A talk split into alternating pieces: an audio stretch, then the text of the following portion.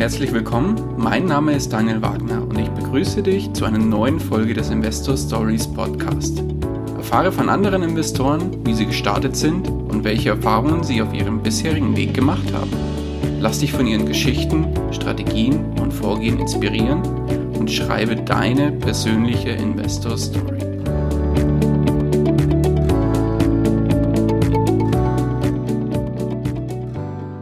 Bevor wir zur eigentlichen Podcast-Folge kommen, möchte ich dir noch kurz unseren Werbepartner vorstellen. Diese Folge wird dir präsentiert von OnVista. Bei OnVista, dem Portal rund um das Thema Börse und Geldanlage, kannst du kostenlos Musterdepots und Watchlisten von Börsenexperten abonnieren, somit deren Anlagestrategien nachverfolgen und dir Inspiration für deine eigenen Investments holen. Um das Ganze nutzen zu können, musst du dich nur einmalig für den kostenlosen MyOnVista-Bereich registrieren und kannst dann sofort loslegen. Den Link dazu findest du in den Shownotes zu dieser Folge. Und jetzt wünsche ich dir viel Spaß bei der kommenden Podcast-Folge.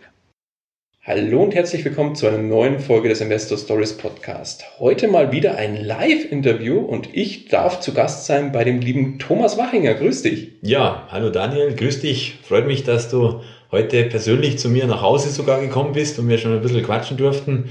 Ich freue mich schon aufs Interview. Ja, eben mich auch. Aber Thomas, für alle, die dich noch nicht kennen, würdest du dich noch mal kurz unseren Hörern vorstellen, bitte? Natürlich, sehr gerne. Mein Name ist eben Thomas Wachinger. Ich bin selbstständiger Diplomingenieur für energieeffiziente Gebäudetechnik. Damit verdiene ich mein Geld, also in der, in der Baubranche. Und ähm, habe äh, zwei Kinder, bin also verheiratet, habe zwei Kinder und äh, mittlerweile jetzt 43 Jahre alt und äh, bin eben privater Investor, äh, überwiegend in Immobilien und auch in Aktien. Und der Hintergedanke dafür oder der Hintergrund, warum ich da investiere, ist einfach der, ähm, dass ich für die Altersvorsorge einfach vorsorgen möchte, weil ich nicht äh, Selbstständiger nicht in die äh, gesetzliche Rente einzahle, sondern eben privat vorsorge. Mhm. Und deswegen investiere ich in Immobilien und äh, auch in Aktien und das schon seit jetzt mittlerweile ja, über 20 Jahren in Aktien und in Immobilien jetzt seit nicht ganz 10 Jahren. Okay, perfekt. Ja. Ja, und zusätzlich weiß ich ja von dir, dass du auch noch einen Finanzblog betreibst. Ja, richtig, genau. Erzähl gerne mal was dazu. genau, mein Finanzblog, der, der heißt dividendenwachstum.info, ist also eine Webseite, da kann man äh, gerne äh, mal draufschauen. Und da habe ich letztendlich meine eigene Strategie veröffentlicht. Also meine Hauptstrategie, die nennt sich Dividendenwachstum. Da geht es um äh, darum, Unternehmen zu finden, die stetig steigende Dividenden versprechen, also die auch in Krisenzeiten wie jetzt aktuell in der Corona-Krise nicht von Dividendenkürzungen betroffen sind, sondern sogar in der Lage sind, ihre Dividenden zu steigern, mhm. weil es mir ja um die Altersvorsorge geht. Und daneben habe ich noch zwei andere Strategien, Dividendenertrag. Da geht es um möglichst hohe Dividendenerträge, aber nicht unbedingt um großes Wachstum. Und die dritte ist die Wertwachstumsstrategie. Da geht es genau um das Gegenteil, nämlich um Dividenden sind nebensächlich. Mhm. Da geht es um, um Kursgewinne langfristig. Okay. Und zwar stabil, stabile Kursgewinne. Okay, perfekt. Richtig. Ja, einige Themen, wo wir dann gleich noch tiefer äh, einsteigen werden. Richtig, ja. Aber jetzt lass einmal die Uhr kurz nochmal zurückdrehen und mal so ein bisschen in deine Vergangenheit schauen, wie das Thema eigentlich losging bei dir. Das heißt, was hat dich denn dazu bewegt oder wann war der Zeitpunkt, wo du angefangen hast, dich mit dem Thema Finanzen beziehungsweise vielleicht auch mit dem Thema Investments tiefer zu beschäftigen und näher auseinanderzusetzen? Ja, das ist schon ein bisschen länger her.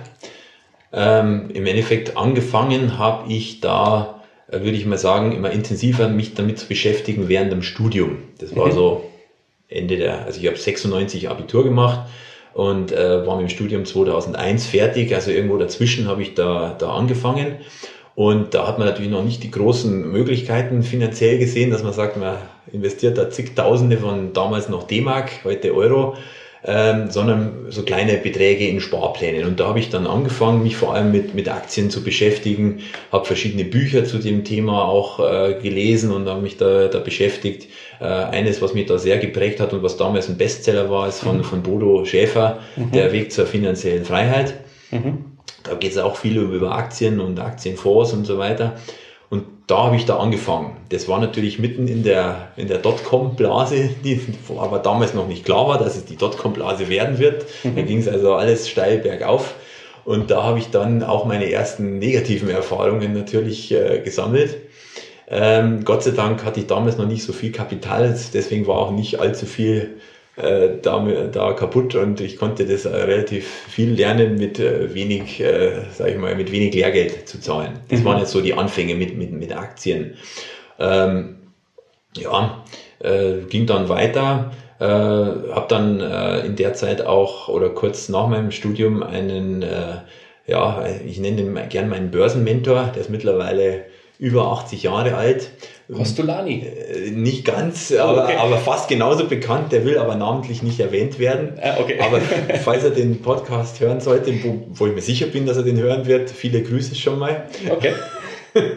Und äh, da bin ich ihm auch, auch sehr dankbar, der, mhm. dass er mir da am Anfang da einfach so mal die Börsen-Basics irgendwie äh, vermittelt hat. Äh, das war ja damals auch noch die Zeit eigentlich vorm Internet oder gerade beim zu Beginn des Internets. Da war es ja nicht so, dass man da zig äh, Aktienseiten hatte, wo man die ganzen Daten herbekommen hat, sondern mhm. es war mehr so analog. Da gab es äh, verschiedene Zeitschriften, zum Beispiel das Nebenwerte-Journal, mit dem wir da relativ viel äh, gearbeitet haben. Mhm. Und da haben wir die Informationen rausgezogen. also das war viel schwieriger, an Informationen ranzukommen damals. Und er hat mir aber trotzdem ein paar so Basics beigebracht, wie zum Beispiel ein paar von meinen Grundregeln ähm, nie von den Gefühlen äh, leiten lassen. Mhm. Das habe ich da von ihm übernommen. Oder äh, dass ich zum Beispiel besonders Augenmerk auf die Eigenkapitalquote lege, dass das für die Firma finanziell stabil aufgestellt ist. Mhm. So Sachen habe ich da von, von ihm übernommen. Und äh, habe das dann im Laufe der Zeit immer weiter verfeinert, bis dann irgendwann mal äh, meine, meine Website dann äh, vor muss ich gerade überlegen, drei oder vier Jahren, schätze ich mal, mhm. äh, an den Start gegangen ist, äh, wo ich dann jetzt meine eigene Strategie einfach zur Verfügung stelle, um das Wissen, das ich mir angeeignet habe über viele Jahre, auch anderen zugänglich zu machen. Okay, und dein Mentor war dir auch während des Studiums bereits, äh, sag mal, der, der Auslöser, warum du mit Aktien gestartet bist, oder war das, gab es da irgendwelche anderen Intentionen damals? Nee, also der Aus, ich selber war eigentlich schon der Auslöser, da, weil ich mich einfach selber mit dem Thema äh, Finanzen beschäftigt habe.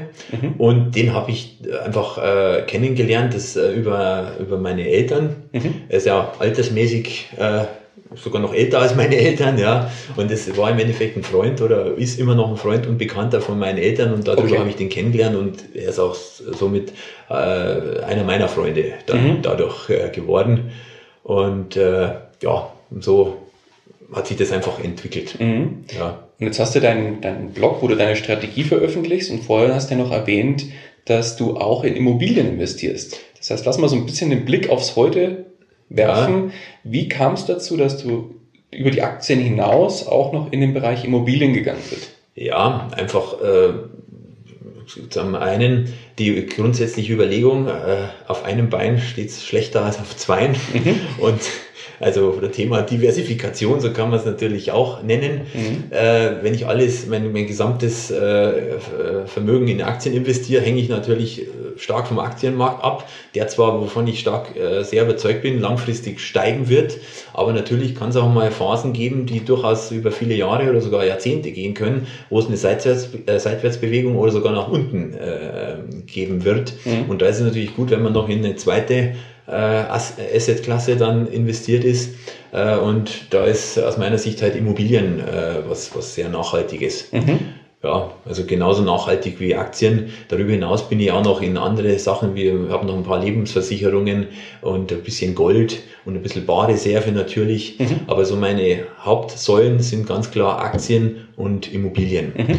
Und warum bin ich äh, Immobilien äh, gekommen? Ich bin ja selber in der Baubranche tätig, also habe in, sowieso irgendwo mit Immobilien natürlich auch zu tun. Mhm. Und ähm, von daher äh, bietet sich das jetzt bei mir einfach an. Äh, ich investiere in Neubauimmobilien, die ich dann auch selber äh, mich, mich involviert bin in, in der Planung und auch in der Ausführung und im, im Bau. Ich bin ja Ingenieur für Gebäudetechnik und äh, deswegen äh, bietet sich das irgendwo das für mich an. Ich brauche also keinen Bauträger, sondern kann mich da selber um die äh, Abwicklung und so weiter kümmern. Mhm. Und ja, deswegen war das, war das naheliegend. Okay. Dann, jetzt hast du schon gesagt, jetzt bist du nicht nur Immobilien- und Aktienlastig investiert, sondern hast auch noch ein paar kleinere andere Positionen. Lass ja. da mal so ein bisschen auf dein Gesamtportfolio kurz eingehen. Wie setzt sich das denn, wenn man so von oben drauf schaut, so per, mit einem dicken Daumen, wie setzt sich das denn zusammen? Kriegst du das ungefähr hin? Ungefähr, ja. Also ähm, es wird so in etwa schätze ich mal, so diese, wenn man von den kleinen Positionen an, äh, so circa 10 bis 20, gehen wir mal von circa 15 Prozent aus, mhm. diese Lebensversicherungen, Gold, sonstiges, mhm. äh, irgendwo ausmachen, dann bleiben noch übrig 85 Prozent und da würde ich schätzen, 45 Prozent ist etwa jetzt von dem äh, investierten Kapital in etwa in Immobilien und 40 mhm. Prozent in etwa in Aktien. Also nicht ganz die Hälfte von dem, was übrig ist. Ein bisschen mehr ist in Immobilien. Ähm, aber ich rechne immer das investierte Kapital. Bei mhm. Immobilien ist es so, da ist ein Haufen Fremdkapital noch drin. Mhm. Das kommt natürlich on top. Sondern ich gehe immer von dem aus, was ich selber äh, investiert habe. Mhm. Und da ist deswegen jetzt mehr in Immobilien drin äh, als in Aktien, obwohl ich schon länger in Aktien mache. Ähm, aus dem einfachen Grund, weil es bei Immobilien einfach um größere Summen geht. In Aktien habe ich den Vorteil, da kann ich schnell mal in Tausender Euro Bereich oder sogar in wenige hundert könnte man theoretisch sogar mal ein paar Aktien kaufen.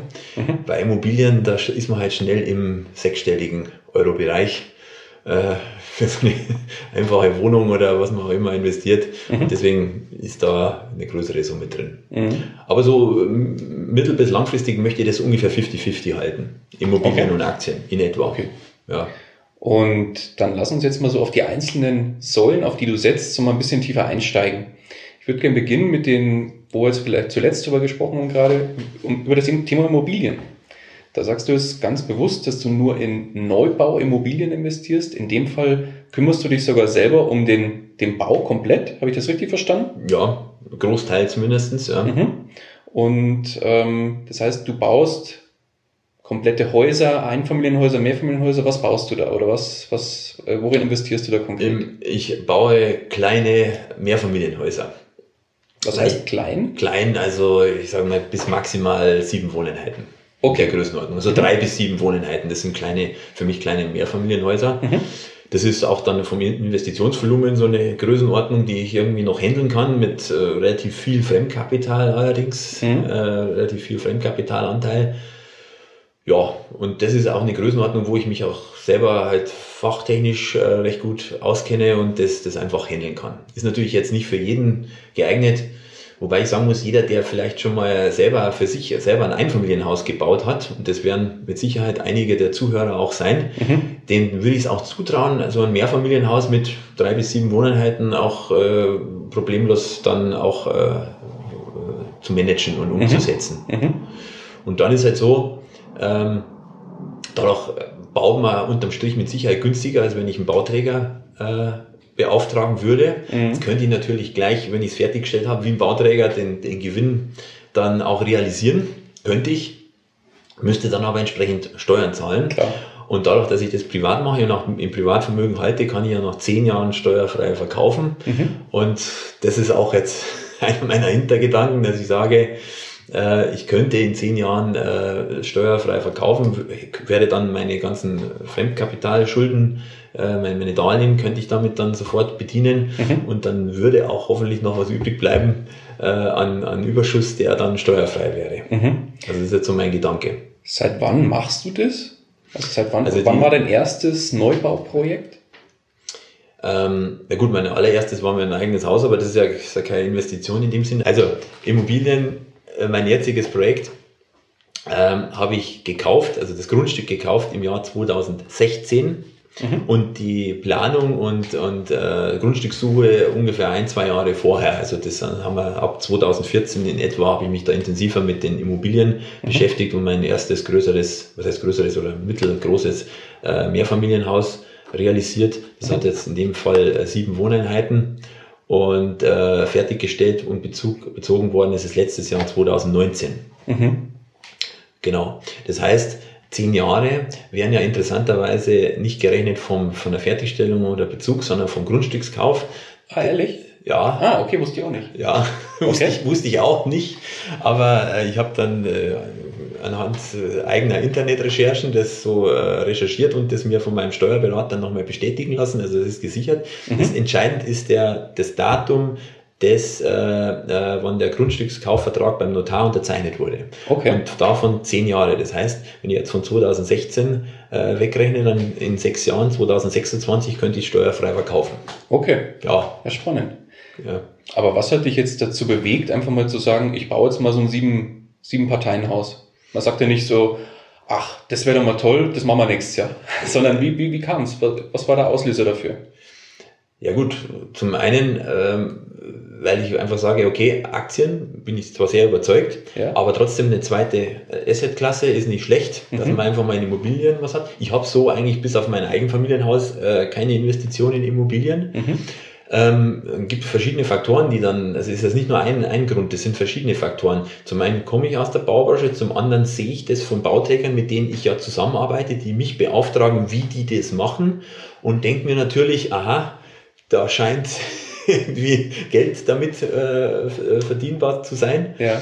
Ähm, dann noch ein Faktor, die niedrigen Zinsen natürlich. Dadurch kann ich äh, viel Fremdkapital zu sehr niedrigen Konditionen aufnehmen. Mhm. Das ist noch so, so ein Grund. Ja, und so kommt es eigentlich, eigentlich irgendwie zusammen und dann kommt man irgendwo zum Schluss, ja, Immobilie ist, ist einfach nicht schlecht als Kapitalanlage. Mhm. Und meine Überzeugung äh, ist auch noch äh, ein wichtiger Punkt, dass ich sage, ähm, ich bin der, der Meinung, gerade jetzt durch Corona noch verstärkt, wir, äh, die Staaten nehmen immer mehr äh, äh, mehr Darlehen auf, also die Verschuldung der Staaten steigt, die Geldmenge steigt, mhm. aber die Warnmenge oder die Wirtschaftsleistung steigt meines Erachtens nicht im selben Maße wie die Geldmenge. Die Geldmenge steigt stärker, was zwangsläufig zu einer Geldentwertung führen muss. Mhm. Meine persönliche Überzeugung. Okay. Und deswegen versuche ich möglichst wenig in Geldvermögen anzulegen, sondern e-, eher mehr in Sachvermögen. Mhm. Und Sachvermögen ist Immobilien oder auch eben Aktien. Okay. Wobei ein bisschen Geldreserve sollte man schon haben, ein bisschen Cash-Reserve, aber das spielt bei mir eine sehr untergeordnete Rolle. Mhm. Und warum hast du dich nicht für Bestandsimmobilien entschieden? Das heißt hier, sage ich mal, ein, eine Einfamilienwohnung, äh, Quatsch, eine Eigentumswohnung in einem Mehrfamilienhaus einfach mal zu kaufen und dann mal, zu, ja. sagen wir mal, reinzuschnuppern in das Thema Immobilien? Habe ich auch überlegt, ob ich das, ob das nicht für mich ein Siebenfamilienhaus gleich zu großer Schritt für den ersten ist. Mhm. Aber habe ich mir dann doch zugetraut. Äh, also ich habe mir ja überlegt, eine, einfach eine Eigentumswohnung einfach mal so zu kaufen. Mhm. Was mir dann nicht so ganz gefällt, ist, das ist dann in der Regel ja eine, eine Wohneigentümergemeinschaft, man zahlt immer ein Hausgeld, man hängt da irgendwie so drin, mhm. man ist nicht unbedingt so sein eigener Herr. Und wenn ich ein eigenes Haus, ein komplettes Haus habe, das mir gehört, dann kann ich entscheiden, ob jetzt die Fassade gestrichen wird oder nicht und nicht die Mehrheit ich bin gern mein eigener Herr. Ich bin relativ äh, gerne einfach unabhängig. Und das okay. war wahrscheinlich zum Schluss dann der ausschlaggebende Grund. Ähm, ja, und für mich ist auch die Hürde, sowas neu zu bauen, nicht groß, weil es mehr oder weniger mein, mein berufliches Tagesgeschäft ja ist. Okay. So, so eine Baustelle zu managen, das habe ich ja alles beruflich schon gemacht, Bauleitung mhm. und so weiter. Okay. Also ich kann da gut umgehen mit den Handwerkern. Das liegt mir irgendwie. Und Deswegen habe ich mich dafür die, für die Neubauimmobilie entschieden, wohl wissend, dass die Mietrenditen da sehr wahrscheinlich niedriger sind als im Bestand. Mhm. Aber wenn man meine ganzen äh, Faktoren, die ich jetzt mitbringe, äh, noch reinrechnet, dann ist wahrscheinlich äh, nicht, nicht schlechter, sondern eher sogar besser für mich von der Rentabilität her. Okay. Und äh, hast du jetzt ein Mehrfamilienhaus gebaut oder gibt es schon weitere, die Ich habe jetzt eins gebaut und äh, bin aktuell noch, äh, hängt ja hier an der Wand, die mhm. Hörer können es leider nicht sehen, sondern nur hören. ist noch ein, ein, weiteres Projekt, das ist gerade geplant. Das mhm. heißt, da ist der Eingabeplan eingereicht und ich warte jetzt äh, eigentlich täglich schon auf die äh, Baugenehmigung, die hoffentlich kommt und nächstes Jahr soll es dann äh, losgehen und das ist dann mein, mein zweites Objekt. Okay. Das sind dann insgesamt äh, sechs Wohneinheiten, also wieder eine, eine ähnliche. Das sind zwei Dreifamilienhäuser, zwei kleine Dreifamilienhäuser auf einem Grundstück, also insgesamt sechs Wohneinheiten. Okay. Und wo ist das erste und wo wird das zweite Haus sein? In ja, welchem das, Gebiet? Das ist natürlich äh, was, was man nur bedingt so machen sollte. Das ist beides mal im, im Raum Ingolstadt. Mhm. Das heißt, äh, ist natürlich äh, vom Standort her ein äh, gewisser Risikofaktor dabei, weil gerade Ingolstadt sehr stark äh, Audi abhängig ist. Mhm. Deswegen äh, spiele ich auch mit dem Gedanken, in sechs Jahren das erste vielleicht schon wieder zu veräußern mhm. und dann in, in irgendeinen anderen Standort zu investieren. Mhm. Ich habe da zum Beispiel den Raum Augsburg äh, irgendwo im Kopf. Äh, allerdings hast du mir gerade einen Tipp gegeben, dass man in Nürnberg vielleicht mal schauen könnte. Mhm. mal schauen, wo es mich dann da, dahin verschlägt. Genau. Aber aus Gründen der Diversifikation will ich dann einen, äh, einen anderen Standort aus, äh, als Ingolstadt auf jeden Fall wählen. Mhm. Okay, spannend. Ja. Und äh, Bestandsimmobilien, ist das künftig vielleicht auch noch ein Thema für dich? wäre auch ein Thema, wo ich mich möglicherweise dann damit beschäftige. Soweit bin ich jetzt noch nicht. Also jetzt bin ich gerade an meinem zweiten Projekt dran, das muss ich jetzt erstmal umsetzen.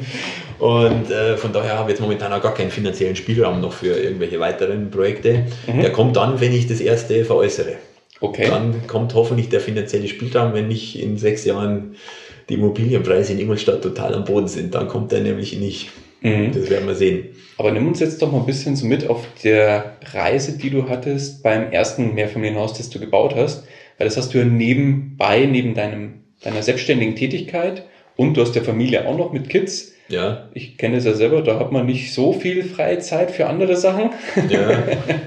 Wenn man dann auch noch selbstständig ist und vielleicht auch noch äh, selber in anderen Bereichen, zum Beispiel Aktien und so weiter investiert, wo man dann vielleicht auch noch ein paar bisschen, bisschen Zeit mit reinstecken muss. Ja. Wie ist es vonstatten gegangen? Wie ist das, wie waren, was waren da so die, die einzelnen Schritte? Soll ich verstanden, Grundstücks erstmal raussuchen und kaufen? Ja. Und wie ging es dann weiter? Und ja. vor allem nehmen wir uns mal so ein bisschen auf die Reise mit, die einzelnen Gewerke, die einzelnen Handwerker, die zum Beispiel, was weiß ich, ähm, die Elektriker und so weiter, hast du die alle einzeln beauftragt geholt? Erzähl uns mal so ein bisschen ja. was. Also ist es so, für mich ist es ja äh, im Endeffekt vom zeitlichen Aufwand, trotz Familie und Freunde und Aktien und so weiter, ähm, äh, relativ, äh, trotzdem relativ entspannt zu machen, weil mein eigenes Projekt ist für mich, wie wenn ich jetzt beruflich einfach noch ein Projekt hätte. Mhm. Also ich bearbeite ja parallel, es kommt erst drauf an, also zusammen mit, mit meinen Mitarbeitern, äh, permanent äh, haben wir auf unserer Liste 30 oder sogar 40 verschiedene Bauvorhaben, die da betreut werden, bei denen wir natürlich nur einen kleinen Teil machen, nämlich die gebäudetechnische Installation, also Heizung, Lüftung, äh, Sanitär.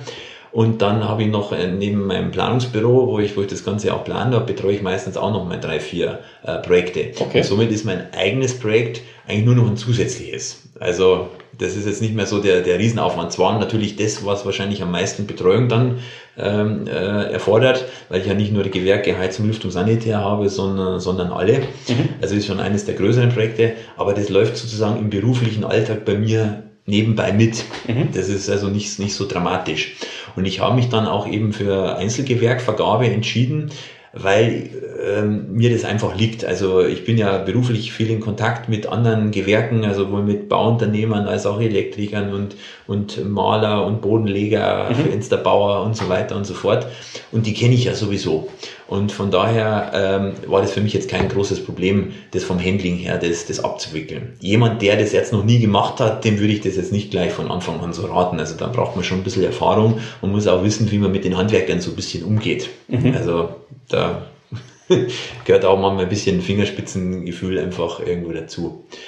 Ja, und, und jetzt, du hast gesagt, ich soll, ich mit, soll die Hörer mit auf der Reise mitnehmen. Mhm. Also grundsätzlich ähm, war das im Endeffekt so, man, man sucht sich einen, einen Planer. Ich habe da selber auch relativ viel äh, selber auch mit eingebracht bei der Eingabeplanung jetzt oder bei der Planung von dem Gebäude, weil ich ja ein bisschen vom Fach bin, aber trotzdem sollte man sich noch einen Architekten oder zumindest einen, einen Bauzeichner oder Bautechniker mit dazu holen, der dann die komplette Eingabeplanung äh, fertig macht. Das habe ich gemacht.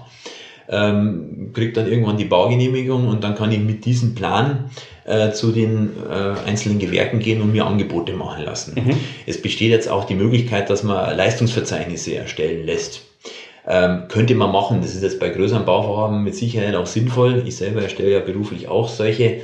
Allerdings, wenn es um so die Größenordnung geht, von denen wir jetzt reden, ist es oft am sinnvollsten, wenn man einfach mit dem Plan zur jeweiligen, äh, zum jeweiligen äh, Unternehmer geht, zum jeweiligen äh, Handwerker und mit dem das einfach bespricht, dem erklärt, ich habe vor, ein Mietobjekt zu bauen und dann, dann weiß der im Endeffekt schon, was er für Fenster anbieten soll. Also mhm. da brauche ich kein Leistungsverzeichnis.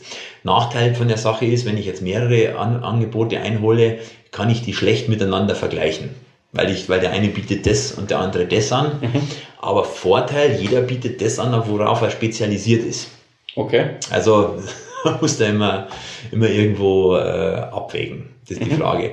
Es mag sein, dass es für den einen oder anderen, wenn man, wenn man da in, äh, von den Zuhörern, wenn, er, wenn man davor hat, sich da in eine ähnliche Richtung zu betätigen, sinnvoller ist, sich da jemand, einen Fachmann zu suchen, der dann äh, wirklich auch die Bauleitung übernimmt und auch Ausschreibungen und Firmenanfragen macht mhm. für verschiedene Gewerke, wo man sich nicht selber drum kümmern muss, wenn man jetzt eben selber das Fachwissen so nicht mitbringt, mhm. wie ich. Aber dann könnte das prinzipiell jeder auch selber machen. Okay. Also jeder, der ein Einfamilienhaus gebaut hat mit zusätzlich Hilfe dabei, bin ich mir sicher, sicher äh, ist in der Lage, so ein kleines Mehrfamilienhaus irgendwo hinzustellen. Jetzt muss man natürlich ein bisschen die Kirche im Dorf lassen. Das, das hört sich natürlich jetzt so an, das kann jeder. Ja. Aber ich sag mal so, ich würde mir zum Beispiel das persönlich, ich habe noch nie gebaut. Ja, dann wird schwierig. Ich würde mir das jetzt noch nicht zutrauen, ja, ja. da jetzt einfach mal so einen Neubau hinzustellen. Aber das ist ja auch mit äh, einem finanziellen Risiko ganz klar auch verbunden. Das muss man natürlich ganz deutlich dazu sagen, oder? Richtig, also es ist mit einem finanziellen Risiko verbunden. Ich habe auch ähm, äh, relativ viel Fremdkapital äh, da für, für das Objekt äh, aufgenommen, einfach mit dem Hintergrund niedrige Zinsen. Mhm. Weil ich möchte diese niedrigen äh, Zinsen einfach mitnehmen. Wohl wissend, dass ich auf der anderen Seite natürlich Sicherheiten habe, nämlich zum Beispiel mein Aktiendepot das habe ich so als stille Sicherheit, das habe ich jetzt nicht der Bank vorgelegt und gesagt, äh, beleit mir das bitte. Aber ich habe trotzdem für mich selber im Hintergrund, naja, wenn alle Stücke reißen, habe ich schon noch was äh, in Aktien auf der hohen Kante. Mhm. Genau, wenn es sein müsste. Da würde ich übrigens niemals äh, Fremdkapital dafür aufnehmen. Da gibt es auch ganz andere Zinsen, das sind deutlich höher. Mhm. Aber bei Immobilien hat man sehr hohe, sehr gute Bonität bei der Bank, mhm. weil die Immobilie, die man ja baut oder die man kauft, der selber beliehen werden kann. In der Regel, äh, Beleihungswerte liegen in der Regel so bei, bei 60 bis 80 Prozent von dem Immobilienwert. Dann kriegt man recht günstige Konditionen. Mhm. gibt auch Banken, die gehen noch ein bisschen höher. Ähm, das reicht dann natürlich nicht aus. Also wenn ihr jetzt sagt, bis maximal 80 Prozent könnte ich gehen, dann fehlen mir noch 20. Das heißt, das muss ich, muss ich dann an, an Eigenkapital äh, reinstecken. Mhm. Habe ich jetzt in dem Fall nicht gemacht. Ich habe ganz wenig Eigenkapital reingesteckt, nur ungefähr 10 Prozent und habe dann noch zusätzlich, das muss aber jeder für sich selber wissen, noch mein eigenes Einfamilienhaus als Sicherheit der Bank angeboten. Okay. Um dann da entsprechend höheres, äh, höhere Darlehen zum, äh, mit, mit, aber mit günstigen Konditionen zu, zu bekommen. Genau. Jetzt muss ich aber auch dazu sagen, du bist ja beruflich genau in dem Umfeld tätig, hast deine Kontakte, dein Netzwerk, deine Handwerker. Ja. Das hat ja ein Privatmann, der jetzt ein Einfamilienhaus selber gebaut hat, gar nicht. Richtig. Genau. Das heißt, du kriegst vermutlich auch nochmal ganz andere Konditionen bei Materialbeschaffung, könnte ich mir vorstellen. Zumindest für die Sachen, für in denen du tätig bist? Also bei meinen eigenen Gewerke äh, möglicherweise schon. Mhm. Im Bereich Heizung, Lüftung, Sanitär ist äh, von, der, von den Bausummen her eigentlich gleich an Nummer zwei nach dem Bauunternehmer. Das mhm. ist das zweiteuerste Gewerk. Also da habe ich vielleicht sogar ein paar Connections zu irgendwelchen Herstellern, wo möglicherweise ein bisschen was drin ist, aber das, das reißt es nicht raus. Also das ist jetzt nicht so, dass ich sage, deswegen ist es insgesamt viel, viel, viel, viel billiger. Das ist äh, eine Kleinigkeit im Endeffekt, wo, wo das ausmacht. Ansonsten glaube ich nicht, dass ich jetzt großartig bessere Konditionen kriege, nur okay. weil ich denjenigen schon irgendwie kenne.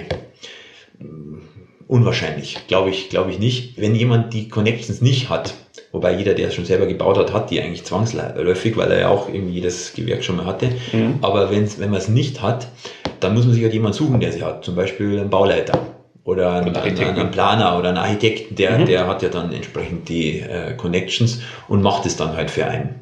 Aber. Der kostet natürlich ein paar Euro extra, das mhm. ist klar. Genau. Aber gut, dafür, dafür macht er ja was auch dafür. Genau. Ja. So, und bei so einem großen Projekt, dann reden wir ja nicht nur von 50 oder 100.000 Euro, sondern da geht es ja dann doch im Zweifel auch mal in die, vielleicht jetzt hier bei uns in Bayern könnte ich mir durchaus vorstellen, auch mal knapp an die siebenstellige Grenze oder war das noch ja. knapp drunter? Ja, also mit, mit Sicherheit. Also wenn ich jetzt mal so ganz überschlägig nur mal mhm. an, an, an Baukosten, also ohne Grundstück, für so ein, um einen Quadratmeter Wohnfläche herzustellen. Das Entscheidende ist ja immer die, wie viel Quadratmeter vermietbare Wohnfläche habe ich. Mhm. Wie viele Kellerräume da sind, das ist nebensächlich und wie viel Garten und so weiter, sondern die vermietbare Wohnfläche. Und da würde ich jetzt mal sagen, bei uns in der Gegend roundabout 3000 Euro muss man rechnen, je nachdem. Kann ein bisschen mehr, kann ein bisschen weniger sein. Mhm. Ob zum Beispiel eine Tiefgarage gebaut werden muss und so, dann wird es eher tendenziell mehr. Mhm. Wenn ich das nicht machen muss, dann kann ich es auch ein bisschen günstiger hinkriegen. Mhm. Ja, und wenn ich jetzt da sage, bei dem Objekt jetzt mit sieben Parteien, äh, sind äh, ungefähr 500 Quadratmeter Wohnfläche, dann reden wir von roundabout 1,5 Millionen. Okay. Das heißt, wenn ich 10% Eigenkapital habe, dann bin ich bei 150.000 Mhm. und der Rest kommt dann halt von der Bank.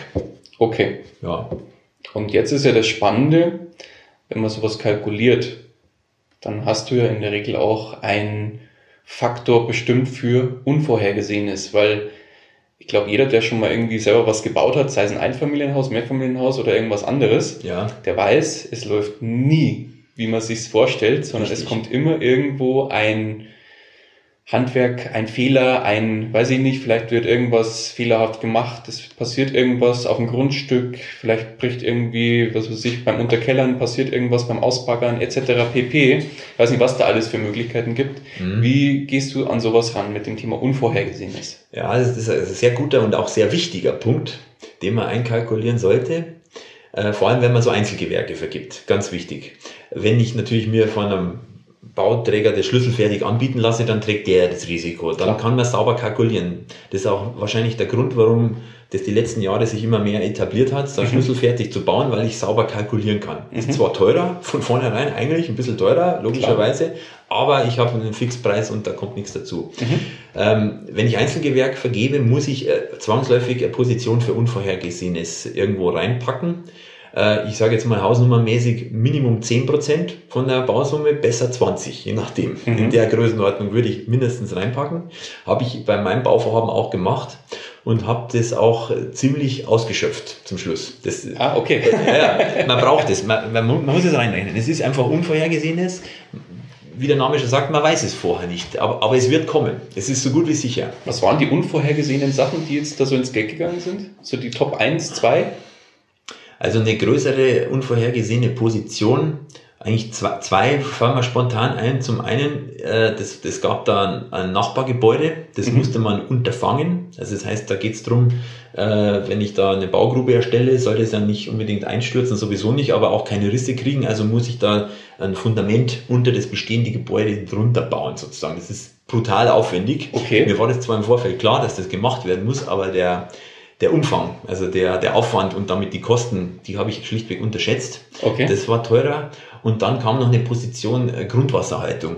Kann Mhm. man auch im Vorfeld schlecht abschätzen, ähm, äh, wie viel das ausmacht. Und vor allem, man weiß ja gar nicht genau, wo der Grundwasserstand äh, zu dem Zeitpunkt ist. Mhm. Und die Einleitung, das kann, kann in die Zehntausender und ist in meinem Fall auch in die Zehntausender Euro gegangen. Nur an Grundwasser, was man in, in den Kanal einleitet, in die Kanalisation. Da ist noch nicht äh, gerechnet, dass ich natürlich die Grundwasserhaltung erstmal den, den, den Fuhrunternehmer, also den, die Erdarbeiten da äh, bezahlen muss. Das kommt dann nochmal on top.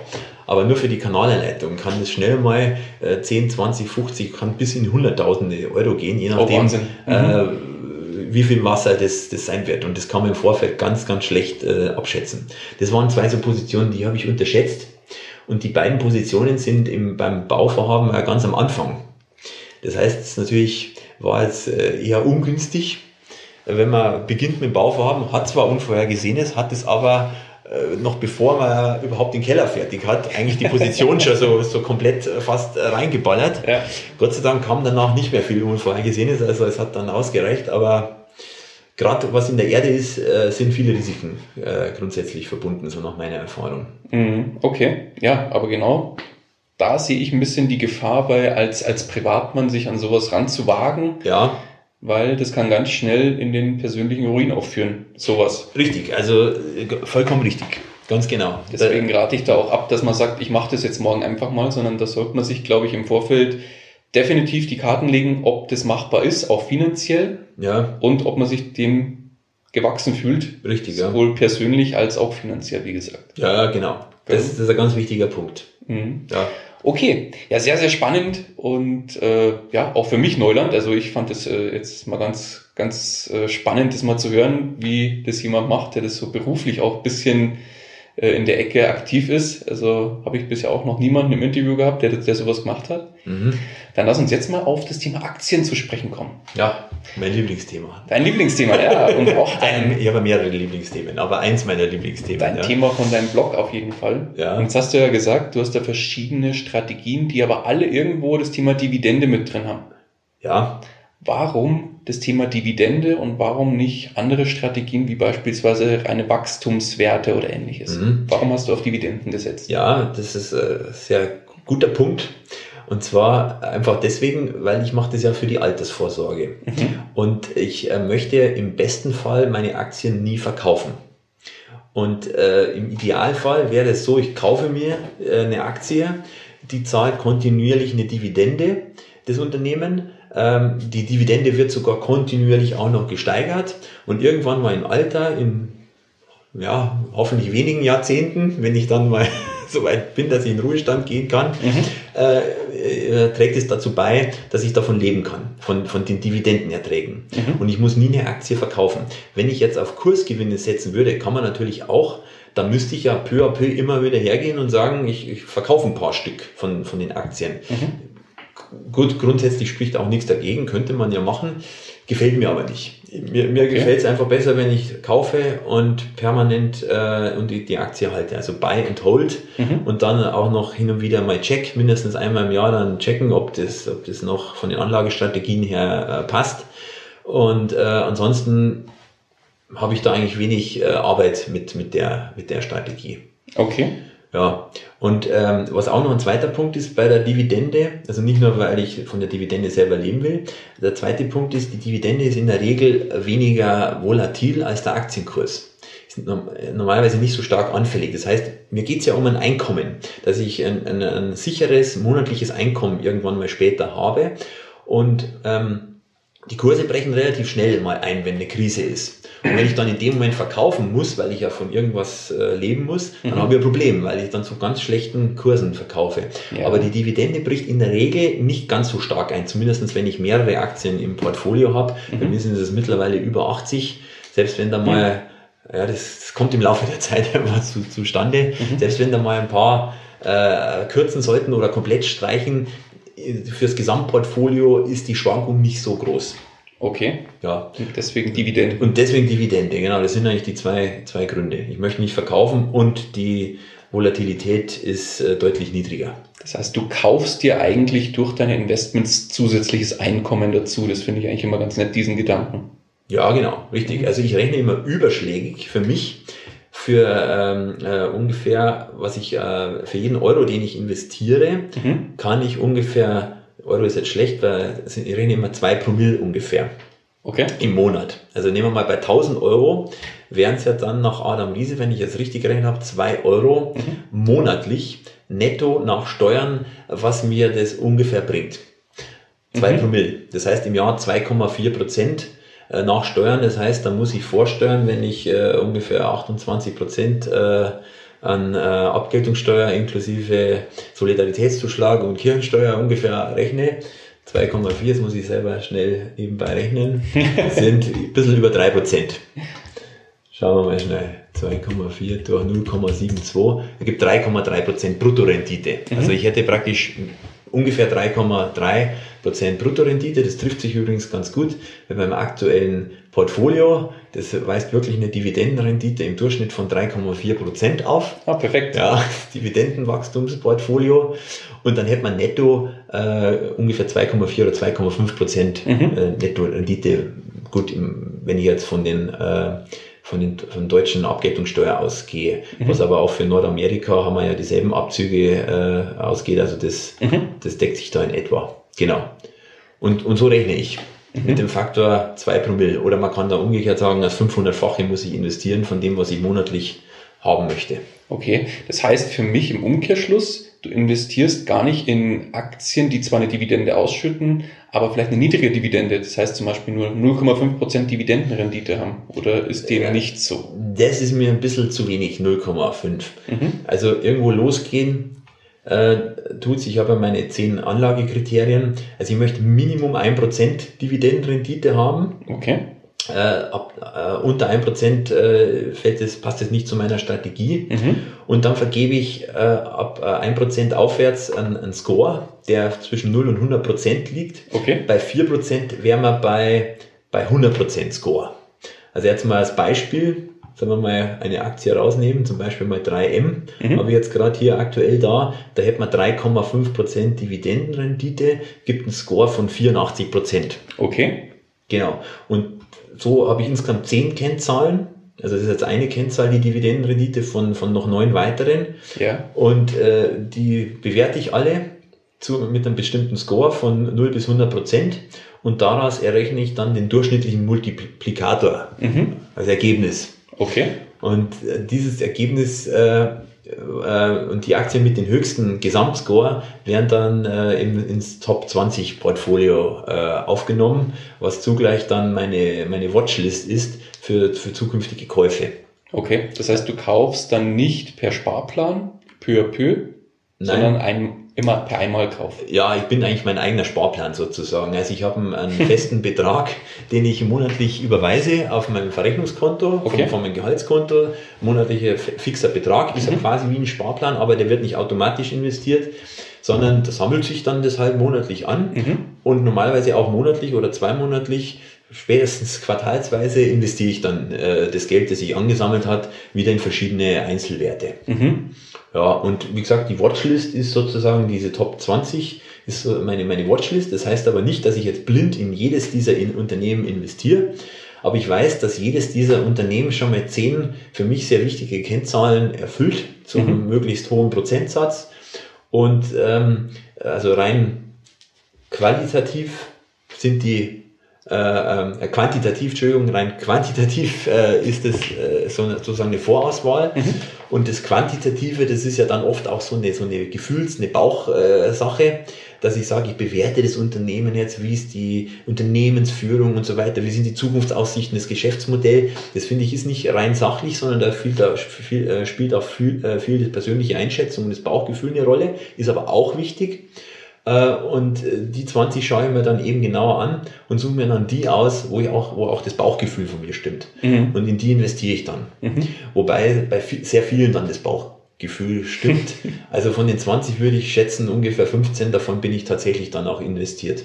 Okay. Aber ein paar picke ich mir raus, weil ich sage, hm, bin ich mir nicht so sicher, ob das jetzt äh, doch das Richtige irgendwo ist. Mhm. Ja. Lass mal noch mal kurz auf deine, Be deine Bewertungsskala zu sprechen kommen. Das finde ich nämlich ganz spannend. Das hast du hier auch schön, äh, das sehen es die Hörer leider nicht, aber auf deiner Webseite, deswegen schaut unbedingt bei Thomas auch mal auf seinem Blog vorbei. Das hat er da sehr, sehr toll aufbereitet und transparent dargestellt.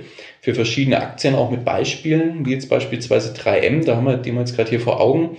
Äh, geh doch mal vielleicht deine zehn ähm, Kennzahlen oder deine zehn Kriterien, die du für dich definiert hast. Geh mal da ganz kurz drüber und äh, sag vielleicht pro Kennzahl kurz ein, zwei Sätze ja. dazu, warum du genau auf diese Kennzahl setzt. Ja, also Dividendenrendite ist klar, logisch, äh, je höher die ist, umso mehr kann ich für mein eingesetztes Kapital natürlich dann an Dividende erwirtschaften. Die ist natürlich wichtig. Aber mhm. die allein wäre natürlich fatal, auf die zu setzen. Weil die Dividende muss ja schon durch Gewinne gedeckt äh, werden. Mhm. Und da wären wir eigentlich schon bei der, ist es in dem Fall die dritte Kennzahl, die Ausschüttungsquote. Mhm. Also ich sage mal Pi mal Daumen, wenn ungefähr die Hälfte ausgeschüttet wird, ist das für mich ein guter Wert. Mhm. Ich habe jetzt ein Ranking zwischen 33 und 67 Prozent, da vergebe ich meinen Score. Mhm. Wenn es in dem Bereich sich abspielt, dann ist das für mich ein Unternehmen, was in Frage kommt, mhm. zwischen 33 und 67 Prozent. Und wenn es drunter oder drüber liegt, gibt es Abzüge von den 100 Prozent okay. äh, Score. Dann schaue ich mal an, wie lange steigert denn das Unternehmen schon? Also nicht, nicht nur, wie lange ist die Dividende konstant oder wird bezahlt, mhm. sondern wie lange steigern die Unternehmen? Und da hätten wir jetzt natürlich gerade mit 3M einen, der schon sehr, sehr, sehr lange steigert, mhm. ein sogenannter Dividendenkönig mit über 50 Jahren an Dividendensteigerung, aktuell 62. Mhm, Wahnsinn. Ja, es ist schon wirklich Wahnsinn. Also die haben es geschafft, 62 Jahre in Folge die Dividende zu steigern ist für mich ein Qualitätsmerkmal. Ja. Ab 15 Jahre wird es 100% äh, Score geben. Okay. Und alle unter 5 Jahre Steigerungen kommen für mich gar nicht in Frage, scheiden gleich komplett ah, interessant, okay. Ja, mhm. dann gibt es 0%. Und 0% heißt für mich Ausschlusskriterium. Okay. So, und dann ist die Frage, wie stabil wird die Dividende gesteigert? Weil es nützt ja nichts, wenn es hoch und runter geht, sondern es sollte ja ein stetiges Wachstum irgendwo da sein. Äh, ja, ich, ich beziehe meine Kennzahlen aus dem Aktienfinder mhm. und der rechnet diese Dividendenstabilität raus. Da liegen wir jetzt bei, bei 3M aktuell bei 94 Prozent. Ist aber eine ziemlich äh, harte Kennzahl, das heißt, da gibt es schon Abschläge jetzt bei mir. Das heißt, nur bei 100% Stabilität gibt es auch 100% Score. Also, Okay. ja, diese 94% sieht vielleicht ein bisschen besser aus, als es ist. Also, äh, ich sage mal, Unternehmen unter 80% Stabilität sind meistens schon gar nicht mehr ganz so stabil. Also, Okay. von, da muss man die Kennzahlen ein bisschen, ein bisschen kennen. Das ist ein bisschen eine exotische Kennzahl, aber der Aktienfinder äh, übergibt mir die und deswegen kann ich die verarbeiten. Dann ist die Frage, nicht nur wie hoch ist die Dividende, sondern wie stark steigt die denn durchschnittlich? Und da hätten wir jetzt bei 3- 3M durchschnittlich 10% im Jahr. Das ist schon mal sehr gut. Ab 12% würde ich 100% Score vergeben. Mhm. Dividendenwachstum 10% pro Jahr. Pro Jahr, durchschnittlich. Seit 62 Jahren. Nein, nein. Sondern? Äh, ich schaue mir die letzten fünf Jahre an und Okay. die letzten zehn Jahre und nehme daraus wieder den Mittelwert. Okay. Weil es kann auch mal ein bisschen eine Schwankung hoch und runter sein. Ja, das ist genau. jetzt die Frage. Aber im Durchschnitt der letzten fünf und zehn Jahre nochmal im Durchschnitt draus gemacht, wären es jetzt 10 Prozent bei, Mhm. bei 3M. Gut, dann äh, noch wichtiger als die Dividende ist ja an sich der Gewinn, weil die Divi- Dividende wird aus dem Gewinn bezahlt. Also sollte natürlich äh, auch äh, der Gewinn entsprechend wachsen und stabil sein. Da hätten wir jetzt bei 3M, das ist jetzt eigentlich der Schwachpunkt bei 3M, da haben wir nämlich nur, nur in Anführungszeichen 4% pro Jahr Gewinnwachstum. Aber immerhin, wir haben Wachstum und keinen Rückgang. Das ist auch der Schwachpunkt, gibt bei mir nur 34% Score. 12% wäre wieder 100% äh, Score. Stabilität ist allerdings recht, äh, recht ordentlich mit 97 Prozent. Dann haben wir die Schuldenquote. Da habe ich ja vorher schon mal die Eigenkapitalquote erwähnt in Bezug auf meinen Börsenmentor. Und die Schuldenquote ist ja im Endeffekt genau das, das Gegenteil. Also Ja. wenn ich 46 Prozent Schuldenquote habe, habe ich äh, 54 Prozent Eigenkapitalquote. Alles ähm, ähm, unter 60% Schuldenquote äh, gibt bei mir 100%. Also da ist jetzt 3M sehr solide aufgestellt aus meiner Sicht Okay. also vom Eigenkapital. Dann haben wir noch die Gesamtkapitalrendite. Ähm, das ist eine Kennzahl, die über die äh, Profitabilität des Unternehmens äh, Auskunft gibt. Einfach je höher die Gesamtkapitalrendite und je profitabler ein Unternehmen ist, umso interessanter und äh, mehr Gewinne können erwirtschaftet werden und umso leichter kommen die durch Krisen in aller Regel durch, nach meiner Erfahrung. Weil wenn ich einfach eine hohe Profitabilität und eine hohe Marge habe und dann irgendwo mal die Preise äh, etwas gedrückt werden, dann äh, mache ich nicht gleich Verlust, dann habe ich vielleicht ein bisschen weniger Gewinn, aber ich mache noch Gewinn. Während hingegen, wenn ich nur 2-3% äh, irgendwo äh, Rentabilität habe und die Preise gehen entsprechend zurück, dann bin ich ja sofort in der, in der Verlustzone. Deswegen ist das für mich eine wichtige äh, Kennzahl. Okay. Ich schaue mir da auch absichtlich nicht die Eigenkapitalquote an, weil die ja über die Schuldenquote immer ein bisschen entsprechend gehebelt wird und deswegen aus meiner Sicht nicht ganz die, die eigentliche Rentabilität des Unternehmens darstellt, sondern da kann man die künstlich äh, mit Fremdkapital äh, hochpushen oder runterpushen. Deswegen Gesamtkapitalrendite. Und das letzte ist dann die Bewertung. Also ist das Unternehmen gerade aktuell teuer oder günstig? Und da schaue ich mir an das KGV, genauer gesagt das Schiller KGV, also der zehnjährige Durchschnitt des KGVs bereinigt um, Ausreiter, äh, um Ausreißer und das bezogen auf das heutige KGV, was dann eine, Okay. eine Auskunft gibt, wie, wie teuer oder günstig ist das Unternehmen, zumindest als ungefähren Ansatzpunkt. Da wäre jetzt 3M aktuell fair bewertet. Ganz Okay. minimale Unterbewertung. Okay. Genau. Ja, spannend. Ja, das sind meine wichtigsten Kennzahlen. Und dann diese, äh, ermittle ich daraus eben die Top 20 und die schaue ich mir dann einzeln genauer an. Okay. Wenn ich es andersrum machen würde, würde es nicht funktionieren. Wenn ich mir erst ein Unternehmen genau anschaue und dann merke, hoppla, die Kennzahlen passen nicht, ist, äh, ist schwierig bei ein paar tausend Aktien. Aber an, äh, 20 kann man sich mal anschauen. Und dann ist mir wichtig, dass sowohl die Kennzahlen passen, also rein das Rationale, und dann aber auch das Emotionale, nämlich das Bauchgefühl. Ich muss mich auch irgendwo äh, mit dem Unternehmen selber äh, identifizieren können. Und wenn beides passt, dann liege ich erfahrungsgemäß richtig. Okay. Meistens. Spannend. Ja. Sehr, sehr spannend. Und jetzt interessiert mich natürlich, auf der Welt gibt es ja jetzt nicht nur fünf Aktien oder zehn, sondern ein paar tausend. Ja. Und die Kennzahlen, die du jetzt, über die du jetzt gerade gesprochen hast, liest du die manuell aus oder automatisiert? Automatisiert. Automatisiert. Äh, Im Endeffekt über den Aktienfinder. Das ist meine Datenquelle. Das Okay. steht auch immer dabei bei meinem äh, Dividendenwachstum-Diagramm, mhm. Dividendenwachstum powered by Aktienfinder. Mhm. Äh, übrigens auch ein super Tool für weitergehende Analysen. Dann, mhm. wenn man die aus meinem Top 20 Portfolio noch genauer untersuchen möchte. Ähm, und der hat eben eine Excel-Exportfunktion. Okay. Die nutze ich und da kommen meine Daten her. Der hat mittlerweile, ich weiß gar nicht, 1200, also über 1000 äh, Einzelwerte drin. Mhm. Äh, sind jetzt nicht alle weltweit, aber mit, den, mit dem Portfolio von, von 1000 oder mehr, die besten 20 mir herauszupicken, das reicht mir also mehr als völlig aus. Okay. Nee, muss auch sagen, beste Grüße auch an den Thorsten, Thorsten Tiet, ja. äh, der, der Gründer von Aktienfinder, äh, macht dann einen sehr, sehr guten Job, hat ein tolles Tool entwickelt, ähm, verlinken wir auch in den Show Notes, kann jeder mal vorbeischauen und sollte auch unbedingt jeder, der in dem Bereich Aktien da sich da was rauspicken will und da vielleicht ein bisschen tiefer einsteigen will, äh, sollte sich den Aktienfinder auf jeden Fall mal anschauen. Genau, kann ich nur bestätigen, kann ich jedem nur empfehlen. Super Sehr toll. gut, sehr gut. Dann würde mich jetzt natürlich interessieren, jetzt befinden wir uns ja mitten in Corona oder sind jetzt zumindest nach dem ersten großen Corona-Wurf, äh, sind wir jetzt hier und viele Unternehmen haben natürlich jetzt Dividenden gekürzt, Dividenden teilweise komplett gestrichen. Ähm, auch Unternehmen, die schon jahrzehntelang vielleicht auf der, äh, ich sag mal, Dividendenkurve jetzt auf, auf, nach oben gegangen sind. Wie verhagelt das jetzt deine Kennzahlen?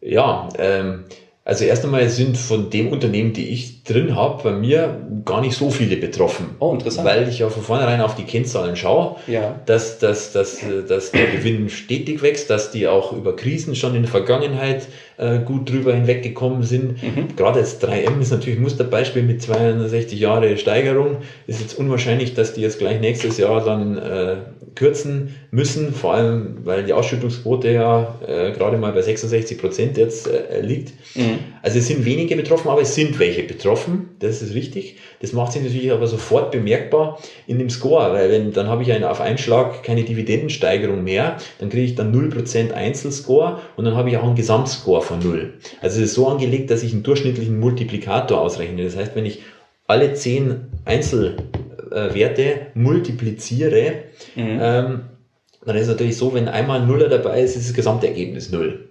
Und, und somit habe ich einen praktisch einen durchschnittlichen Multiplikator, mhm. den ich da ermittle.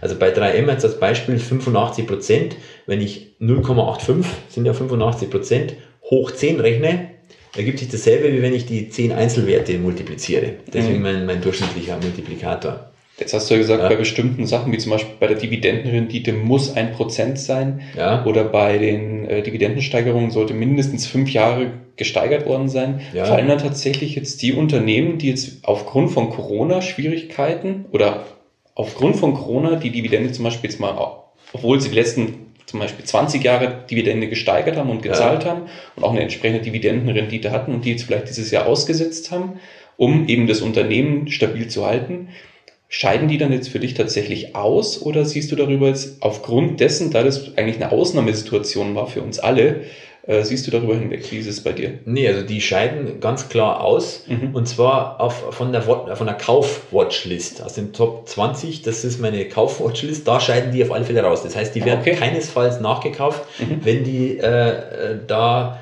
äh, 0% Score oder, oder zumindest nicht in den, in den Top 20, da reden wir meistens über 80% Score. Gut, das Ausnahme ist mit 70% die äh, CW-Stiftung. Mhm. Aber wenn die da nicht mehr drin sind, dann äh, scheiden die raus als Kaufkandidaten. Ja. Jetzt ist natürlich die Frage, was mache ich mit denen, die ich bereits vor zwei, drei Jahren gekauft habe und jetzt trotzdem 0% Score haben?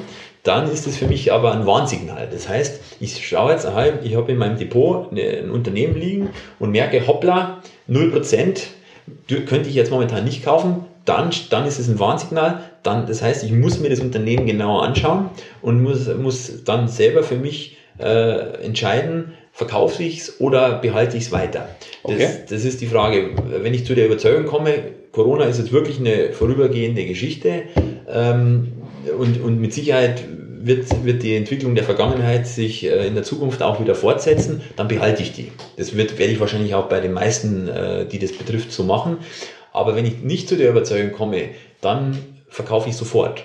Da okay. spekuliere ich dann auch nicht mehr groß auf irgendwelche Kursschwankungen, äh, mhm. höchstens mal so Tagesschwankungen oder Wochenschwankungen, aber nicht, dass ich sage, ich warte jetzt noch ein Vierteljahr, äh, weil das geht meistens schief. Wenn ich mit dem Unternehmen nicht mehr, beschäft, äh, nicht, nicht mehr überzeugt bin, dann sollte man so schnell wie möglich äh, aus dem Depot äh, entfernen nach mhm. meiner Überzeugung. Mhm. Auch wenn es mit deutlichen Kursverlusten verbunden ist. Mhm. Ist, ist halt dann so. Ja. Was ich an dem Ansatz sehr, sehr gut finde und da von meiner Seite Hut ab, aber ich glaube, das hast du auch von deinem Börsenmentor, weil du hast das ja schon gesagt, der hat ja auch ganz klar diverse Sachen mitgegeben. Du hast ganz klar definierte Regeln, die meines Erachtens sehr einfach auch nachzuvollziehen sind. Das heißt, fällt da irgendwas raus, ist es für dich auch ganz klar, äh, kein Kaufkandidat mehr, beziehungsweise ein Warnsignal, wo du sagst, jetzt muss ich mir das wirklich mal näher anschauen. Genau. Das finde ich sehr, sehr gut. Das machen andere ja, sagen wir so, ein bisschen auch nach Bauchgefühl, bisschen ja. nach, äh, wo, wo dann vielleicht der Kopf äh, und der Bauch nicht so ganz zusammenspielen und vielleicht dann eventuell die falsche Entscheidung getroffen werden kann. Bei dir ist es eigentlich gar nicht möglich, weil du hast ganz klare schriftliche Regeln, die eigentlich genau. dich da in die richtige Richtung weisen, ja. sag ich mal. Genau, das, das bestätigt sich auch so mit, mit meiner Beobachtung, wenn man so mit verschiedenen Investoren spricht, die, die wenigsten haben eine klare Strategie. Die allermeisten entscheiden nach Bauchgefühl und das ist aus meiner Sicht ein, ein, ein Fehler. Mhm. Das, ist, äh, das ist sehr, sehr gefährlich. Das ist so das Spiel mit dem Feuer. Äh, weil da die Emotionen halt die Oberhand haben und gerade in Krisen äh, hat man dann Bedenken und, und ist sich nicht mehr sicher mit seiner Entscheidung und, und, und. Und genau aus dem Grund habe ich eben diese klare Strategie entwickelt, damit ich sage, rein quantitativ von den Kennzahlen passt es und das Bauchgefühl ist nur an zweiter Stelle. Mhm. Ich, ich, blend, ich mache es jetzt nicht rein quantitativ, sondern die Quantitative ist die Basis und äh, zum Schluss entscheidet aber auch mein Bauchgefühl, weil ich mir bewusst bin, ich bin Mensch und der Mensch entscheidet zum Schluss halt dann doch irgendwo nach, nach Gefühl auch. Mhm. Und dann, dann passt beides zusammen. Aber wenn ich nur nach Gefühl entscheiden würde, ähm, kann das auch mal ganz schlecht äh, schlaf oder schnell schla zu schlaflosen Nächten dann, dann führen, nach mhm. meiner Erfahrung. Ist auch eine von meinen, meinen Börsen-Basics-Grundsätzen, niemals von Gefühlen leiten lassen. Mhm. Ja, ansonsten zu meinen Börsen-Basics, die, die wichtigste äh, äh Leitsatz, den, den äh, nach meiner Erfahrung äh, viele denen sich viele gar nicht bewusst sind, ist, wie, warum entwickeln sich Börsenkurse überhaupt langfristig in irgendeine Richtung oder so. Ähm, klar ist es Angebot und Nachfrage, aber langfristig entwickelt sich ein, ein Aktienkurs immer mit dem Unternehmensgewinn auf lange Sicht. Es sei denn, die Bewertung des Unternehmens steigt oder fällt mal ein bisschen, aber im Großen und Ganzen kann man sagen, wenn der Unternehmensgewinn langfristig steigt, wird der Aktienkurs langfristig im Mittel im selben Maße mitsteigen und die Dividenden in aller Regel auch, mhm. auch im selben Maße. Das ist meine, meine Grundüberzeugung überhaupt, äh, was, was Aktieninvestments anbelangt. Mhm auf lange Sicht. Kurzfristig kann natürlich was ganz, ganz anderes passieren. Das ist, das ist klar. Aber auf lange Sicht äh, bin ich überzeugt, dass dem so ist. Und deswegen investiere ich eben in Unternehmen, wo ich die Überzeugung habe, dass die langfristig ihre Gewinne steigern werden weil dann langfristig die Dividende steigen wird und auch der Kurs steigen wird. Mhm. Ähm, hast du dein Portfolio, das du jetzt besitzt, so über die letzten Jahre mal so bei dem Thema Rendite angeschaut im Vergleich zu zum Beispiel einem ganz stupiden ETF-Sparplan auf dem MSCI World oder was ähnliches? Hast du das mal verglichen? Ja, also was die Gesamtperformance anbelangt. Ja ja, äh, interessanter Punkt. Jeder schaut ja immer so gern auf die Gesamtperformance. Schaue ich auch ein bisschen, aber das ist für mich eher das zweitwichtigste, mhm. weil ich äh, äh, versuche nicht die Gesamtperformance zu optimieren, sondern ich versuche meine Dividendenerträge äh, als Income-Investor zu optimieren im mhm. Alter. Und selbst wenn ich sage, ich habe vielleicht gegenüber einem ETF äh, ein, zwei Prozent weniger Gesamtperformance, ist das für mich völlig okay, solange ich eine gute Performance habe und meine Dividendeneinnahmen passen. Weil wenn ich jetzt vergleiche mit einem ETF mit, auf dem beispielsweise MSCI World, mhm. wie auch immer, äh, in der Regel ja nicht ausschüttend, äh, habe ich ja gar keine Erträge. Das heißt, ich bin von den Kursen äh, total abhängig und in einem Crash müsste ich, wenn ich davon leben will, der schlimmstenfalls was verkaufen. Das will ich ja gar nicht, passt ja gar nicht in meine Strategie mhm. rein. Also von daher ist es für mich nicht ganz so wichtig. Für mich sind die kontinuierlich stetig wachsenden Dividendenerträge das, das A und O. aber äh, trotzdem äh, schaue ich auch mal drauf. Ja. Und äh, ich gibt zum Beispiel auch ein, ein äh, Wikifolio, das ich angelegt habe. Mhm. Kann auch jeder mal, mal reinschauen. Nennt sich auch Dividendenwachstum Top 20 global. Mhm. Und da hatten wir jetzt, ich müsste jetzt nachschauen, aber irgendwo so, so in der Größenordnung 11, 12 Prozent äh, Gesamtperformance jetzt die letzten paar Jahre, seitdem das aufgelegt Also durchschnittlich. ist. Durchschnittlich, ja. Okay. Und hat sich auch äh, sogar einen Zacken besser entwickelt als jetzt beispielsweise der, der MSCI World. Aber es ist also eine Momentaufnahme der letzten zwei, drei Jahre. Das Ja, kann klar. natürlich noch anders sein. Aber es schaut zumindest schon mal recht vielversprechend aus. Okay. Also, im- und ich kann, es deckt sich auch in etwa mit äh, dem, was ich jetzt selber aus eigener Erfahrung die letzten 20 Jahre mit meinem eigenen Portfolio habe. Äh, so an, an Performance so um die 10% plus minus sind, würde ich sagen, möglich. Äh, mein, mein, mein Mindest, äh, Mindest Gesamtperformance-Wunsch liegt so bei 7% in etwa. Die Okay. hätte ich gerne mindestens. Mhm. Wenn es mehr wird, umso besser. Nachsteuer, Vorsteuer. Äh, Vorsteuer. Vorsteuer. Vorsteuer, ja, genau. Okay. Ja, sehr schön. Ja, super, super spannender Einblick und äh, irgendwie bestätigt sich ja dann auch, dass deine Strategie mit den Kennzahlen und mit den, ich sag mal, die langfristige Strategie auf jeden Fall auch äh, erfolgsversprechend sein kann und auch du auf einem guten Weg damit bist. Aber lass uns mal so ein bisschen auf die äh, Zukunft schauen. Wo geht die Reise denn noch hin und wo siehst du dich in, sagen wir mal, in zehn Jahren im Bereich Investments und auch im, sagen wir, dem, dem Bereich, wo du dich jetzt auch beim Selbstständigen, weil du bist ja als Selbstständiger auf deine Kapitalerträge später als Rente angewiesen und auf das, was du dir Ja. aufbaust. Ähm, wo siehst du dich da in zehn Jahren? Jetzt bist du 43. Ja, in China bin ich dann 53, also Genau. wahrscheinlich noch nicht in Rente. Gehe ich mal davon aus. Wer weiß? Ja, ja.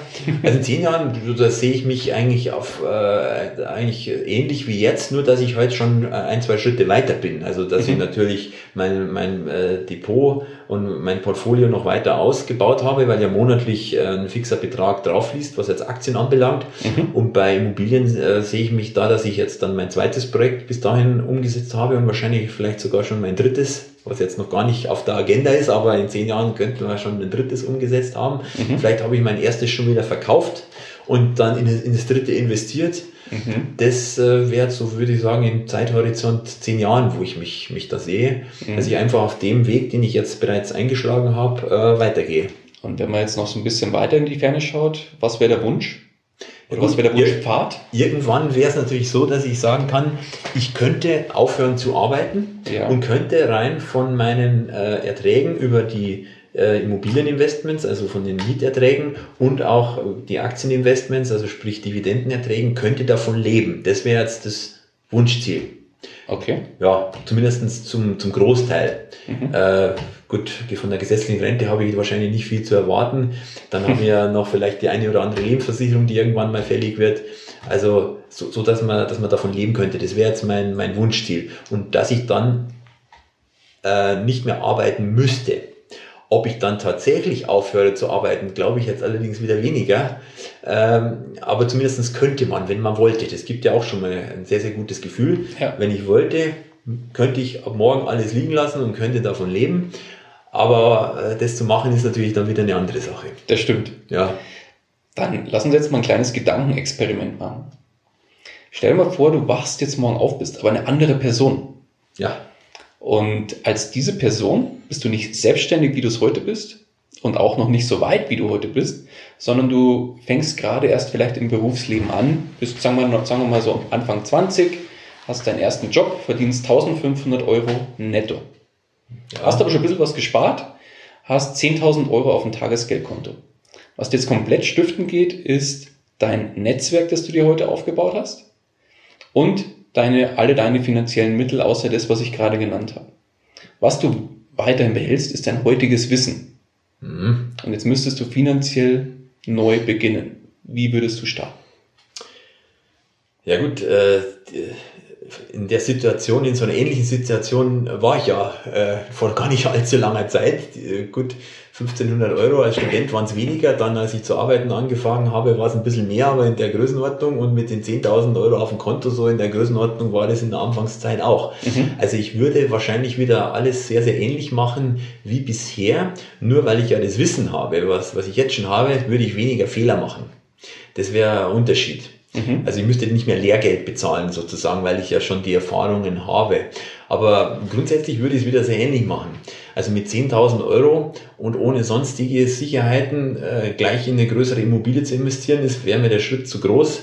Deswegen äh, würde ich schon mal anfänglich mit, mit Aktien äh, mich äh, versuchen. Mhm. Und äh, 1500 Euro netto äh, da ist auf alle Fälle Potenzial, da würde ich mal auf alle Fälle schauen, wie kann ich da mein Einkommen deutlich erhöhen, weil das ist ja eigentlich der, der ich muss ja erstmal mein Einkommen erhöhen, um überhaupt Kapital zu haben, mhm. das ich dann investieren kann. Also da ist ja der, der, die größere Stellschraube. Aus den 10.000 Euro werde ich so schnell nicht eine Million machen können. Äh, das geht nur, wenn ich mein Einkommen halt irgendwo entsprechend erhöhe, mhm. dann äh, kann ich auch, habe ich auch Kapital zum Investieren. Und das ist natürlich die Frage, wie erhöhe ich mein Einkommen? Also ich habe ja studiert, also das ist zumindest schon mal grundsätzlich eine gute Geschichte in Bildung, sich selber in Humankapital äh, zu investieren, wenn man viel kann, wenn man auf dem Arbeitsmarkt gefragt ist, dann steigt das Einkommen oder man macht sich selbstständig, so wie ich. Äh, hoffentlich dann auch verbunden mit einem gesteigerten, äh, gesteigerten Einkommen, wenn man es dann, dann richtig macht. Also das wären jetzt so die, die Punkte, wie ich da äh, ansetzen würde. Also ganz ähnlich, wie ich es gemacht habe, aber die Fehler äh, würde ich weniger machen, hoffentlich. Mhm. Dafür andere. Äh, jetzt sagst du so schön Fehler, die du gemacht hast. Lass uns da nochmal kurz drauf einsteigen. Was waren die größten Fehler, wenn nicht sogar der größte Fehler im Bereich Investments bei dir? Ja gut, wenn ich jetzt an die Anfangsphase zurückdenke, war ja äh, der Beginn der, der, der Dotcom-Blase, aber war ja wie gesagt noch nicht bekannt. Da haben alle einfach in Aktien investiert. Hauptsache es waren Aktien. Gar nicht drauf geschaut, was ist das für ein Unternehmen. Eigentlich gar nicht, ich habe da damals noch gar nicht auf Kennzahlen oder sonstige Sachen groß geschaut, sondern da, wo man ein gutes Gefühl hatte, da wo alle, wo alle drüber gesprochen hatten, da hat man dann investiert. So, weil das halt ein neues Startup, ein tolles Unternehmen war, äh, gerade im, im neuen Marktbereich damals, ja, hat man halt investiert. Und den Fehler würde ich halt auf keinen Fall mehr machen, sondern ähm, da muss, muss, muss, muss klar äh, nachhaltiges Unternehmensmodell, also ein Geschäftsmodell irgendwo dahinter stehen, irgendwo solide Kennzahlen, solides Unternehmen und nur dann investiere ich mein Kapital da rein. Mhm. Sonst ist das ja eigentlich äh, wie Lotto spielen, mehr oder weniger. Und das hast du damals gemacht, das heißt blind in Unternehmen investiert? In nicht allzu viele, aber in, in ein paar schon, mhm. die dann äh, fast alle dann mit äh, mehr oder weniger Totalverlust geendet oh, haben. Okay. Ja, Gott sei Dank damals noch mit überschaubaren Summen. Also ich habe damals angefangen mit, mit äh, Fonds, das mhm. ging nicht ganz so, so schief, das war noch ganz solide, aber dann irgendwie so, um, so neue Emissionen, Geschichten, zum Beispiel war damals äh, Lycos, kennt wahrscheinlich keiner mehr, äh, damals war die Suchmaschine, gab, war noch vor Google, Yahoo die bekannteste. Und Nummer zwei war Lycos. Und die, die sind dann irgendwann mal an die Börse gegangen mit Lycos Europe. Und äh, das, das Geld war dann natürlich weg. Also das hat sich am Anfang ganz, gar nicht mehr so schlecht entwickelt, ja, aber auch nur ganz kurz, wenige Tage oder Wochen und dann ging es eigentlich schon, schon irgendwie bergab. Mhm. Und äh, sowas würde ich zum Beispiel nie wieder machen. Also, okay. Mhm. Ja. Deswegen hast du jetzt eigentlich ein sehr gutes Modell für dich äh, entwickelt, wo wirklich ganz konkrete Schritte und ganz konkrete Kennzahlen dahinter stecken. Genau. Um eben diesen Fehler nicht mehr zu begehen. Nein, das wird nicht mehr gemacht. Ja. Dann lass uns das Blatt umdrehen. Was war denn der größte Erfolg beim Thema Investments? Muss gar nicht monetär sein. Muss gar nicht monetär sein, ja. Also da, da habe ich jetzt gar keinen so einen großen Einzelerfolg, dass ich sage, das war jetzt das große Ding, sondern der Erfolg ist eher so das Gesamte an sich, die, die, die, das Gesamtsystem, wie sich das entwickelt, wie sich das Gesamtportfolio jetzt bei Aktien zum Beispiel entwickelt. Klar, da könnte ich jetzt irgendein, zwei Aktien rauspicken, äh, die sich jetzt vielleicht im Wert verdoppelt, verdreifacht, vervierfacht haben, klar. Aber das würde ich jetzt gar nicht so als großen Einzelerfolg verbuchen. Da ist auch, natürlich kann ich umgekehrt auch welche rauspicken, da, die haben sich nicht so entwickelt wie gedacht. Aber ist für mich nicht entscheidend. Ich habe, wie gesagt, über 80 Werte im Depot und interessant, interessant ist für mich nur die Gesamtentwicklung vom, vom Gesamtportfolio. Mhm. Und die ist nachhaltig, kontinuierlich äh, sehr zufriedenstellend. Und das ist für mich der größte Erfolg, dass das insgesamt das Gesamtkonzept äh, einfach aufgeht. Ja. Mhm. Okay, dann lass uns aufgrund dessen, dass wir die Stunde schon gut geknackt haben, ja. ähm, auch langsam zum Ende kommen. Ja. Jetzt kommt ein Einsteiger zu dir und sagt, Thomas, das Interview fand ich total inspirierend und auch beim Thema Aktien, das wäre jetzt was, womit ich gerne mal starten würde. Ähm, Finde das, wie du rangehst, sehr, sehr gut. Ich würde heute gerne noch starten. Gib mir mal einen kurzen Rat mit auf den Weg. Wie soll ich denn starten? Ja, also jetzt rein mit Aktien. Mhm. Gut, also da ist ja grundsätzlich mal die Frage, ob Einzelaktien für denjenigen dann das Richtige sind. Das ist äh, nicht unbedingt für jeden geeignet. Für viele würde ich sagen, ist vielleicht so ein ETF dann das, das bessere Investment, es sei denn, man ist wieder so Income-Investor wie ich, äh, der von den Dividendenerträgen äh, leben möchte. Mhm. Das kommt, ist jetzt äh, so eine Typgeschichte. Und der zweite Punkt ist, was will er damit be, be, bezwecken? Will er Einkommen oder will er einfach eine hohe äh, Kursrendite, wie, wie auch immer. Und dann muss er sich natürlich irgendwo damit beschäftigen, mit dem Thema an sich, sich ein bisschen einarbeiten. Äh, gerne auch anhand von meiner, meiner Watchlist, gibt ja nicht nur die Dividendenwachstumsstrategie, gibt ja auch beispielsweise die Wertwachstumsstrategie, da geht es um Kursgewinne, mhm. wird, ist, ist ja offensichtlich beliebt dabei, sehr sehr, sehr jungen äh, Menschen eher sind, die, die zielen meistens mehr auf Wertwachstum mhm. ab. Bei jemand, der schon kurz vom Rentenalter ist, ist vielleicht der Dividendenertrag das Richtige, wo ich hohe Renditen habe, aber nicht mehr so hohe Kursgewinne. Und ich bin jetzt irgendwo so in der Mitte bei, beim, beim Dividendenwachstum. Sollte man sich damit eben beschäftigen, ähm, sich eine klare Strategie überlegen, aus meiner Sicht ganz wichtig, gerade in Krisen, klare Strategie. Ähm, und ähm, auf keinen Fall alles äh, auf eine Karte setzen. Das ist natürlich auch ganz wichtig. Also ich jetzt müssen jetzt nicht gleich 80 Werte sein wie bei mir, aber für den Anfang würde ich mal sagen Minimum 10 verschiedene Werte und dann äh, relativ kurz äh, in, innerhalb von wenigen Jahren würde ich mal sagen äh, mindestens 20 verschiedene Einzelaktien so in der Größenordnung. Mhm. Dann hat man in der Regel eine halbwegs vernünftige Diversifikation. Dann ist es halt auch nicht so schlimm, wenn man irgendeine Aktie aus irgendeinem Grund äh, sich nicht so entwickelt, wie man es wünscht. Bei 20 wären es 5% im Durchschnitt, mhm. äh, die man dann maximal verlieren kann, wenn dann ein Wert mal sich komplett nach unten bewegen sollte. Sehr gut. Ja. Mhm. Perfekt. Genau. Okay, kann man doch direkt sich aufschreiben, nachmachen und loslegen, ja. würde ich sagen. Ja, und natürlich deinen Podcast hören. Das ist natürlich auch ganz wichtig. Und ergänzend dazu deinen Blog noch lesen. Und dann, und dann, dann hat er alles, ja, genau. ja. Wenn dich jetzt einer unserer Hörer oder Hörerinnen erreichen möchte, wie kann man dich am besten erreichen? Ja, auch am besten über meine Webseite mhm. dividendenwachstum.info. Mhm. Da gibt es ein Kontaktformular. Sie selber nochmal gucken unter Impressum. Ist ein bisschen versteckt, ganz rechts unten gibt es ein Kontaktformular. Vorname, Nachname, E-Mail oder man schickt direkt eine E-Mail äh, an info@dividendenwachstum.info. Dann erreicht man mich äh, direkt. Perfekt. Dann, Thomas, von meiner Seite erstmal ganz, ganz lieben Dank für den herzlichen Empfang bei dir zu Hause und Gerne. die Zeit, die du dir genommen hast für das Interview. Und abschließend, wie in jedem Interview, die letzten Worte, die gebühren dir. Die letzten Worte gebühren mir, ja. Ich bedanke mich auch sehr herzlich natürlich, dass du heute sogar zu mir nach Hause gekommen bist und, und mich besucht hast, lieber Daniel. Hat mich sehr gefreut. Ist heute das Highlight meines Tages. Ich wünsche allen Hörern äh, stetig steigende Dividenden für die, die in Dividenden investieren und allen anderen äh, erfolgreiche Investments. Perfekt, schönes Schlusswort. Ich danke dir, Thomas. Mach's gut. Danke. Ciao. Ciao. Das war's auch schon wieder mit dieser Podcast-Folge. Ich danke dir ganz herzlich fürs Zuhören.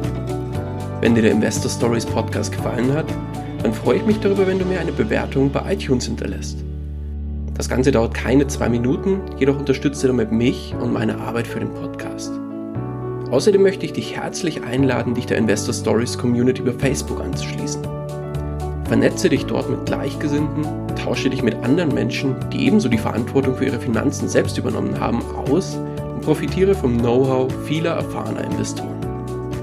Neben dem aktiven Austausch erwarten dich regelmäßige Community-Aktionen, Gewinnspiele und noch vieles mehr. Den Weg zur Community findest du über www.investor-stories.de slash community. Ich freue mich, wenn du auch beim nächsten Mal wieder mit dabei bist. In dem Sinne, alles Gute und habe die Ehre, dein Daniel.